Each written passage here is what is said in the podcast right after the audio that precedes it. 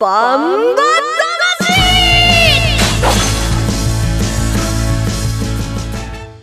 ジャガバンバ魂。この番組はバンエイト価値の提供でお送りします。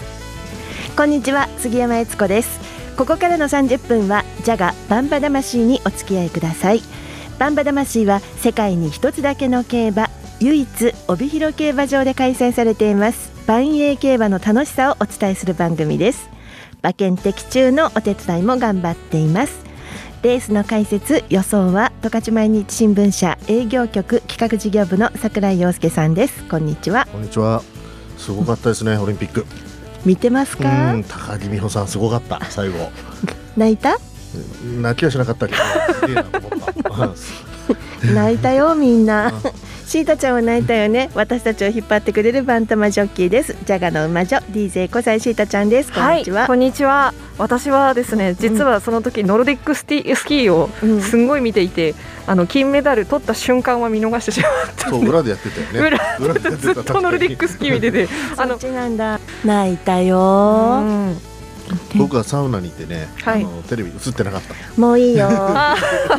金メダルの話は後々おいおいということで、えーと、競馬に関してはですね、えーと、ばんえい十勝から発行しています、えー、フリー冊子フリーマガジンのポムレがえー、22号が発刊されました。ライターを担当しましたシータちゃん。はい、えー、2月15日に発行となりました、えー、全国の競馬場もちろん帯広競馬場でもあのインフォメーションで受け取ることができます。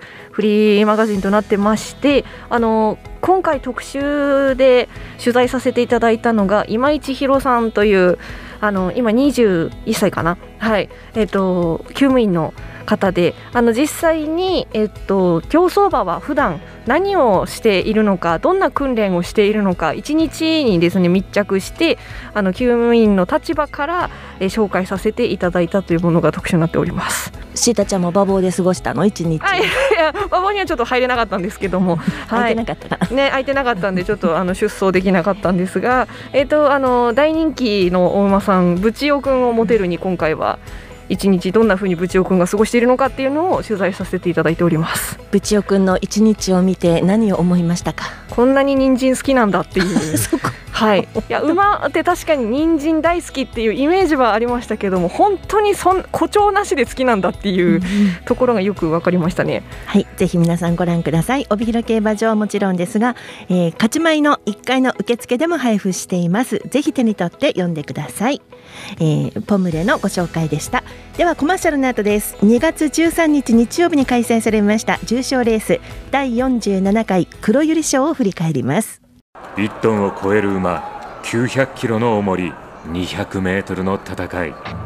前残り206番甲子半回戦闘だが9番北勝馬さ並んでかわした。それから北野裕次郎3頭広がった。あと10わずかに出る。9番北勝馬さがいきます。世界で一つだけの競馬帯広競馬場バンエイトたち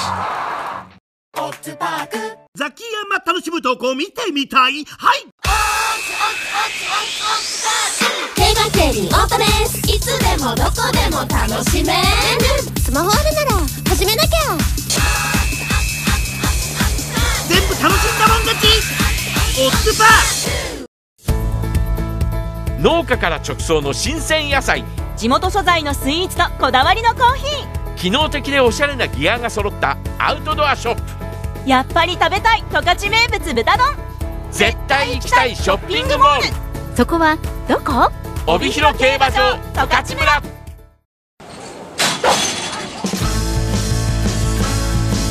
バンバそれでは2月13日日曜日に開催されました重賞レース第47回黒百合賞を振り返りたいと思います、えー、人気を集めました上位馬ですね。1番人気はピュアリー七瀬。2番人気は錦マリン。3番人気は北西さくらんぼでした。結果はどうだったでしょうか？万栄グレード2第47回黒百合賞の実況です。帯広競馬場メイン11レースは第47回黒百合賞。3歳牝馬オープン定量の一戦。スタートしました。北西さくらんぼもまずまず無難にゲートを出ています。内の2頭先行して第一障害上って下ります。外は8番ダイヤ勝姫10頭ほぼ一段1障害降りました。ほとんど横並び各馬何度も刻みながらさあ第2障害錦マリンそして新鋭アロイ来ました。前半49秒で来ています。他の各馬も集まって7番錦マリン仕掛けます。外は新鋭アロイ各馬の挑戦一斉に始まりました。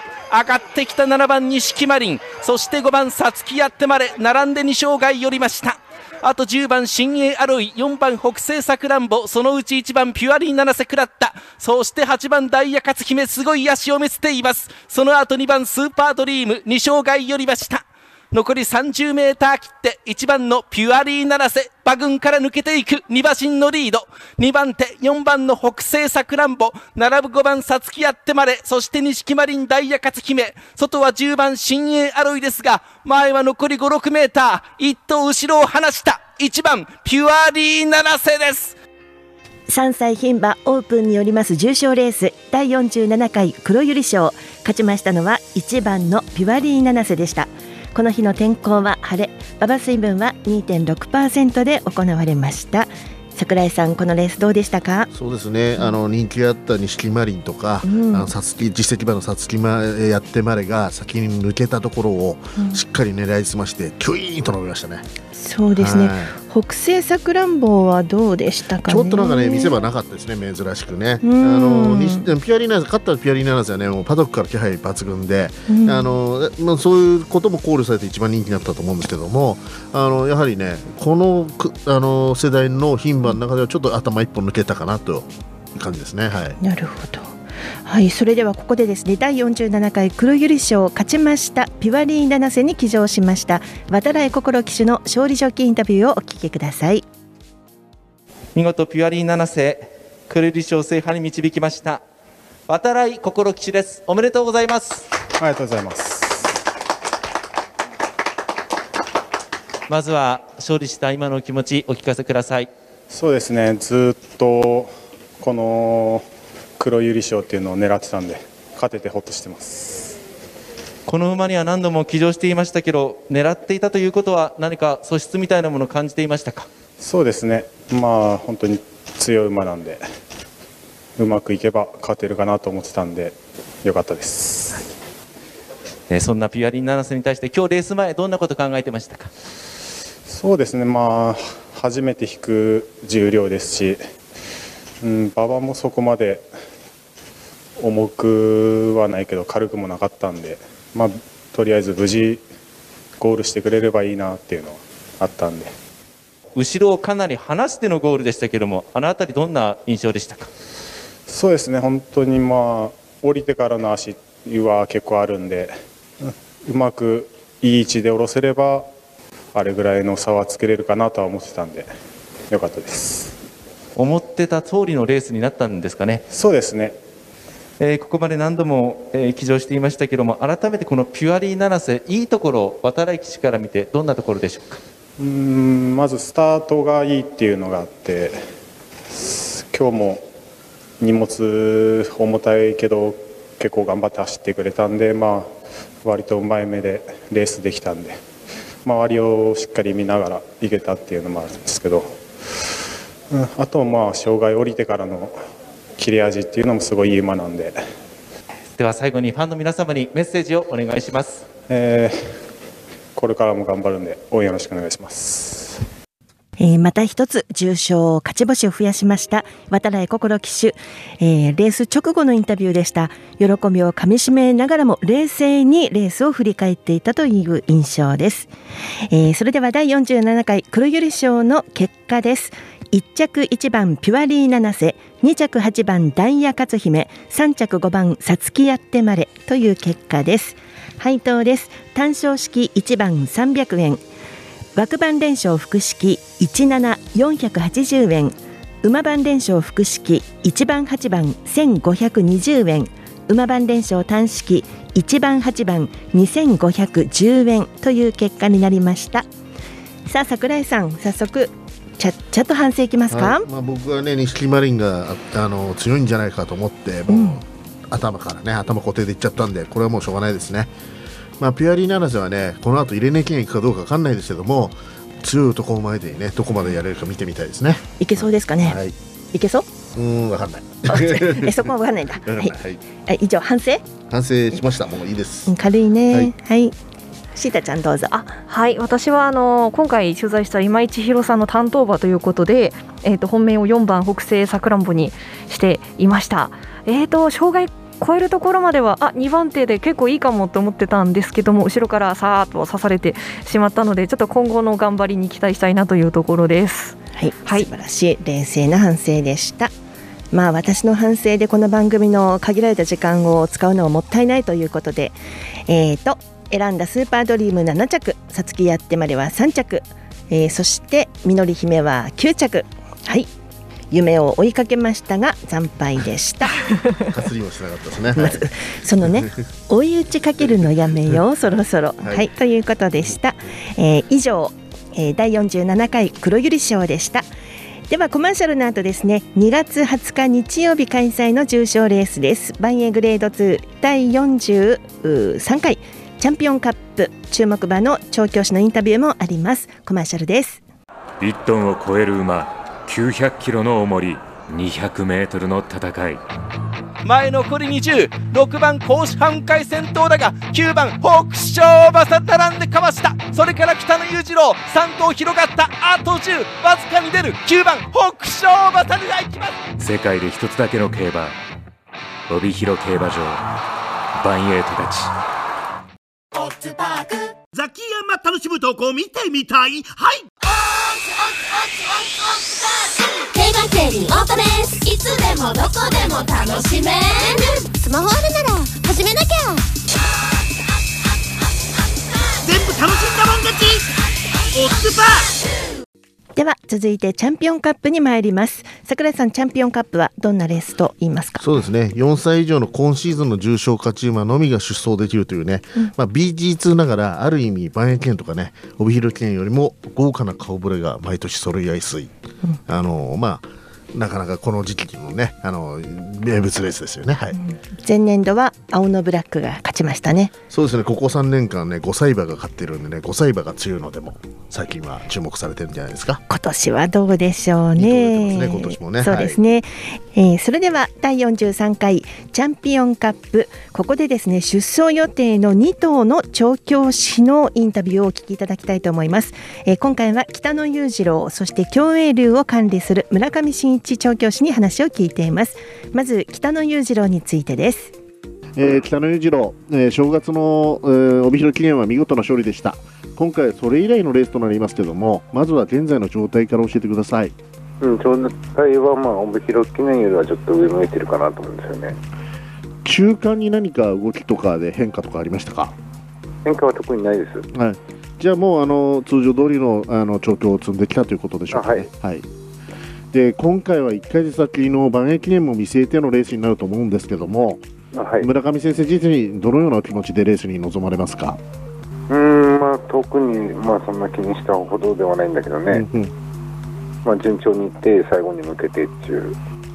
と帯広記念のあたりからかなり間隔空いたんですけどもそのあたりは何か原因っていうのはあったんでしょうか？うん、特にはないんだけどね。やはり目標のレースということでここに見据えていたってことになりますかね？あまあそうです。はい。で今回のレースなんですけども今シーズンの重賞勝ち馬が勢ぞろいで強い相手がたくさんいます、まあ、その中であえて一頭ライバルとなる馬は理由とすればどの馬になりますか？うん、まあ荷物的には目室ボブサップだと思ってるんですよね。うん、トップハンデになりますね今回も。はい。はい。そのあたりの対策というのは立てられてますか？うん、対策、まあ向こうはスピード競馬だしね、まあ北の裕次郎はちょっとタイムかかった方がいいっていう。はいという中で今週は、まあ、あの週末ちょっと雪の予報もあるんですけども、コンディション的にはやはりちょっと先週ぐらいまでの感じがいいですか、馬場的にそうはいうん。重いぐらいがいいですかね、多少は。うん。1枠ということになりますけども、この馬はどうですか、最内枠っていうのは。うん、まあ基本的に1コースはあんまり若い頃は好きでなかったんだけどね。はいだんだんだんだん小判になってきて、そのなんていうかな、苦手意識も払拭してきたかなということうん、ですか、苦手はもうないと思うんだよね。展開的にはどういう展開を描描いてますか、うん、うんまあ2障害までどうにか追いつければいいっていう頭なんだけど、じゃあもう離されずしっかりくっついてって。つきたいっていう感じだね。はい。最後にファンの皆さんにチャンピオンカップに向けてあのー一言意気込みお願いしたいですけども。うんやっぱりねこれチャンピオンカップに出た以上ね勝てないようなレースをしたいですね。村上真一調教師のコメント北野裕次郎についてのお話でした。桜井さんどのあたり良さげと取っていいんでしょうそうかですね。ね今回はやはり帯広記念からの休み明けということで、うん。多少割り引かなきゃいけないんですがこのまま多分万栄記念でかなり人気になるはずなんですよ。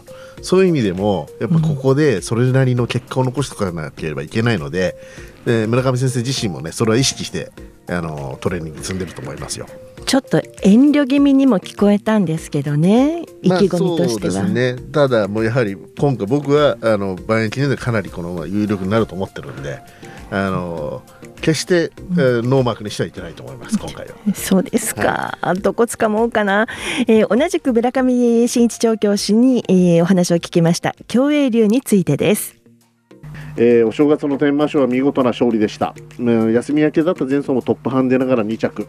まずは現在の状態からお聞かせ願いたいんですが。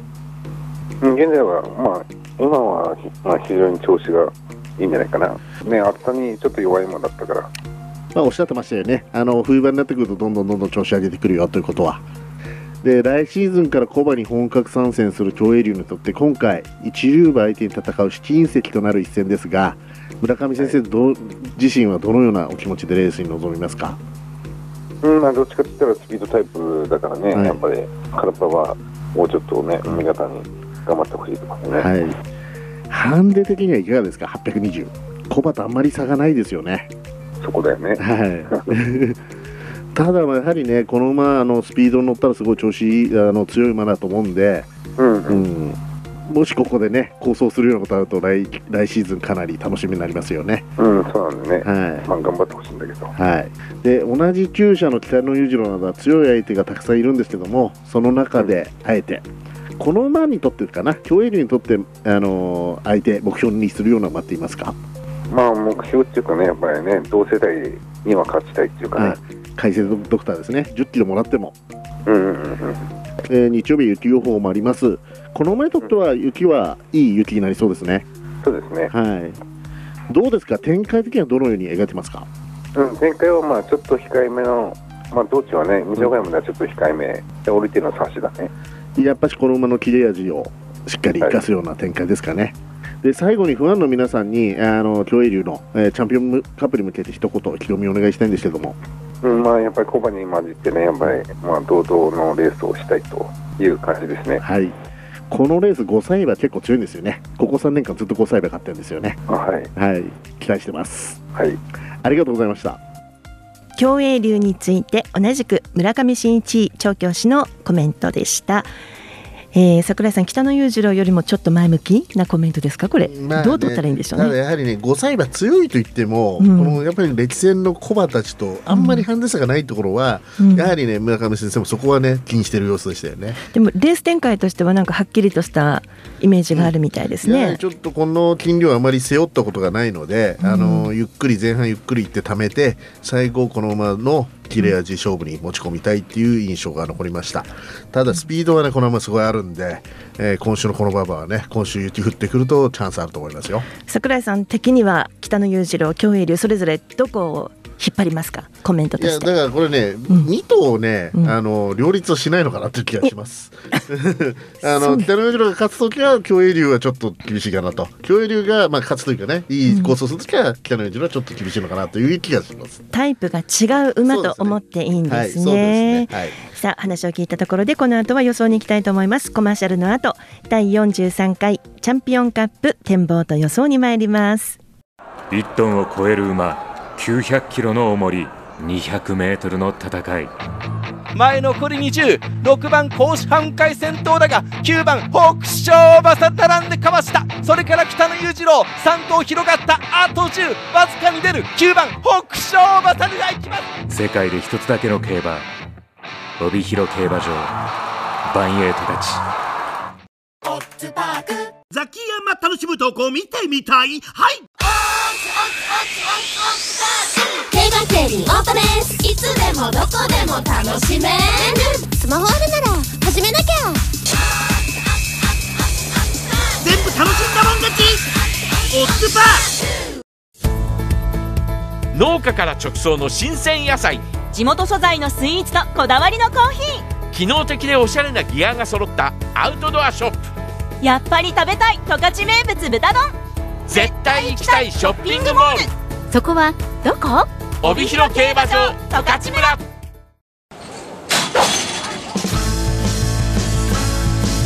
バンバえー、続いては2月20日日曜日開催の中小レースです。バンエーグレード2第43回チャンピオンカップに参ります。まず出走メンバーを紹介します。今回は8頭の出走です1番北野裕次郎菊池和樹。2番目白剛力西健一。3番目室ボブサップ阿部武富。4番新鋭ボブ渡来心。5番青のブラック藤野俊一。6番海瀬ドクター藤本匠。7番新山ボーイ西翔太。8番共栄流松田道明、えー、20日日曜日第11レース。第43回チャンピオンカップは18時25分出走の予定です。では桜井さん改めてどんなレース見どころ教えてください。そうですね。これがこれのレースを使って万円記念に行く組と、うん、ここが最大の目標の馬がいるんですよね。あの万円記念行かない組もいるのでそこの見極めが難しいかな。でこのレースね万円記念あんまり直結しないんですよ、うん、やっぱ20キロ差あるんで今度はね万円記念は1トンなんでね。